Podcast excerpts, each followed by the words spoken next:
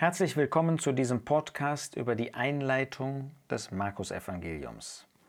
In einem ersten Schritt, bevor wir uns direkt dem Markus-Evangelium zuwenden, wollen wir uns einmal die Herrlichkeit des Herrn Jesus anschauen. Und zwar die Herrlichkeit seiner Person, wie sie uns in den vier Evangelien vorgestellt wird. Wir werden feststellen, dass es natürlich unzählbare Herrlichkeit seiner Person gibt. Aber ich habe doch den Eindruck, dass der Geist Gottes in jedem Evangelium besonders zwei Seiten seiner Person, seiner Herrlichkeit betonen möchte. Und diese beiden Seiten gehen immer Hand in Hand miteinander. Bei Matthäus lesen wir in Matthäus 1, Vers 1, Buch des Geschlechts Jesu Christi, des Sohnes Davids, des Sohnes Abrahams. Der Jesus ist der wahre Sohn Davids. Salomo war schon der große König, aber der Sohn Davids, das ist der verheißene Messias, der von Gott angekündigte Messias. Und das ist der Herr Jesus. Das ganze Evangelium zeigt, dass er das Recht hatte, Messias zu sein, der Abstammung wegen, dass er wirklich moralisch der Sohn Davids, der wahre König Gottes gewesen ist. Auch, dass er, wie er gewirkt hat, dass er alle Verheißungen des Alten Testamentes erfüllt hat. Er ist wirklich der Sohn Davids, der von Gott gegebene König. Aber sein Volk hat ihn abgelehnt. Sie wollten ihn nicht. Sie haben ihn verworfen. Das wird schon ganz am Anfang deutlich, als Herodes und die Führer des Volkes ihn umbringen wollten. Wir sehen es später, dass ihm vorgeworfen wird, er würde durch den Beelzebul, also durch den Teufel, Dämonen austreiben. Was für ein furchtbarer Vorwurf. Eine Bosheit, die man kaum beschreiben kann. Und dann ist die Antwort Gottes nicht, dass er einfach Gericht übt, sondern dass er dem Herrn Jesus eine zusätzliche Herrlichkeit gibt. Er ist nämlich nicht nur der Sohn Davids, sondern auch der Sohn Abrahams. Abraham, das war derjenige, durch den alle Nationen gesegnet werden sollten. Und das ist der Herr Jesus. Wenn sein Volk ihn ablehnt, dann zeigt uns Matthäus, dass er der Sohn Abrahams ist, dass er nicht nur für ein Volk gekommen ist, sondern dass er zum Segen für alle Völker, für alle Nationen ist. Und das finden wir in diesem Evangelium wunderbar dargestellt. Schon Kapitel 1 zeigt vier Frauen in seinem Geschlechtsregister, von denen mindestens drei, vermutlich alle vier aus den Nationen kamen. Wir finden in Kapitel 2, wie die Magier aus dem Morgenland, aus dem Orient kamen, von weit entfernt. Immer wieder zeigt uns dieses Evangelium, wie der Herr Jesus der wahre Sohn Abrahams gewesen ist, dass er Segen brachte für alle Nationen. Wenn wir dann zu Lukas gehen, dann sehen wir in diesem Evangelium besonders, dass der Herr Jesus als Mensch, als Sohn des Menschen gezeigt wird. Was muss man wissen von einem Menschen? Aus was für einer Familie er kommt?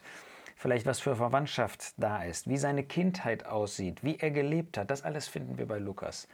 Wir sehen seine Familie, wir sehen, wie er als kleines Kind dort war, wie er als Jugendlicher war und wie er dann gelebt hat, wie er gewirkt hat, wie er in allem Gott verherrlicht hat. Aber dieses Evangelium zeigt uns ihn nicht nur als Menschen, als Sohn des Menschen, sondern schon Maria wird angekündigt in Lukas 1 in Vers 35. Der Heilige Geist wird auf dich kommen und Kraft des Höchsten wird dich überschatten. Das heißt, Gott selbst würde tätig werden, um den Herrn Jesus hier als Mensch zu haben auf der Erde. Und dann heißt es vorher sogar, dieser, der Herr Jesus, wird groß sein und Sohn des Höchsten genannt werden. Und Gott der Herr wird ihm den Thron seines Vaters David geben. Das heißt, der Herr Jesus, er ist der Sohn des Höchsten. Der Höchste, das ist Gott selbst, Yahweh, wie er sich Abraham gegenüber offenbart hat. Und wenn die Juden hören, er ist der Sohn des Höchsten, dann war für sie klar, er ist der Höchste selbst. Das ist der Herr Jesus. Er ist nicht nur Sohn des Menschen in Niedrigkeit, in Demut hier auf der Erde. Er ist zugleich der Sohn des Höchsten, der Höchste selbst, der Ewige. Beides finden wir in diesem herrlichen Evangelium. Wenn wir dann weitergehen zum Johannesevangelium. Johannes hat deutlich später geschrieben als die anderen Evangelisten. Und sein Evangelium ist einzigartig, wie es beginnt. Im Anfang war das Wort und das Wort war bei Gott und das Wort war Gott. Der Herr Jesus ist wirklich dieser Ewige. An was für einen Anfang man zurückgehen möchte, da war er, dieses Wort, das später Fleisch wurde.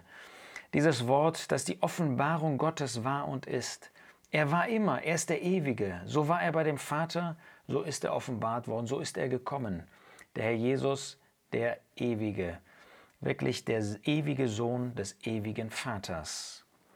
Aber gerade dieses Evangelium, mehr noch als das Lukas-Evangelium, zeigt uns, dass dieser ewige Sohn Gottes wirklich Mensch geworden ist. Er war nicht nur vollkommener Mensch, er war auch vollkommen Mensch.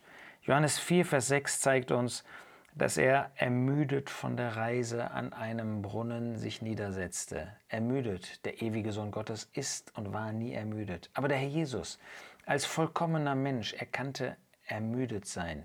Später lesen wir, dass ihn dürstete. Er kannte wirklichen Durst, Hunger und auch Müdigkeit. Das ist unser Retter. Das ist der ewige Sohn. Hast du ihn als Retter angenommen? Ist das dein Herr auch, der uns da geschildert wird in seiner ganzen Pracht, in seiner ganzen Herrlichkeit und doch auch als derjenige, der vollkommen Mensch war und ermüdet von der Reise sich da niedersetzte. Und dann kommen wir zum Markus-Evangelium, zu unserem Evangelium. Und dort sehen wir, dass der Herr Jesus gezeigt wird als der Diener, als der Knecht. Zwei Wörter stechen besonders hervor. Sogleich. Der Jesus bekam einen Auftrag und sogleich erfüllte er ihn. Der Jesus tat dies und sogleich tat er die nächste Sache. Er war ständig unterwegs im Dienst für andere, Dienst für Gott. Er war der Knecht Gottes, Dienst für uns Menschen. Er war der Diener für uns, der Knecht Gottes bei uns Menschen. Das zweite Wort ist und.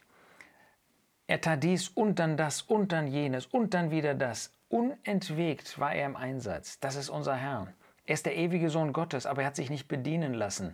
Der Sohn des Menschen ist nicht gekommen, um bedient zu werden, heißt es hier in Markus 10, Vers 45, sondern um zu dienen. Das ist der Herr Jesus.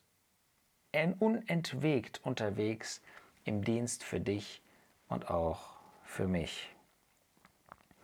Aber er ist nicht nur der Knecht hier in diesem Evangelium. Er wird hier auch gesehen in Markus Evangelium als der große Prophet. Der Prophet ist derjenige, der von Gott kommt zu den Menschen. Der Diener ist, der hier auf dieser Erde als Mensch für Gott lebt und ihm dient. Aber als der Prophet ist er von Gott zu den Menschen gekommen, hat die Worte Gottes zu uns geredet. Das finden wir in diesem Evangelium.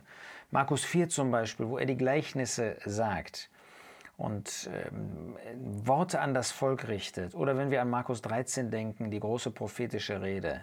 Der Jesus war der Prophet Gottes zu uns Menschen. Bei allen Wundern hier in diesem Evangelium finden wir, dass er auch geredet hat, dass er zuerst das Wort Gottes gesprochen hat. Der Knecht Gottes, der Prophet Gottes. Wir haben es wirklich mit einer wunderbaren Person zu tun einer einzigartigen Person, unserem Herrn und Retter, dem, der am Kreuz von Golgatha für uns gestorben ist. Mit ihm wollen wir uns weiter beschäftigen in diesem Evangelium. Es lohnt sich, den Spuren dieses Evangeliums zu folgen. Ich wünsche dir, dass du ihn kennst und mit ihm lebst und in deinem Herzen auch vor ihm niederfällst.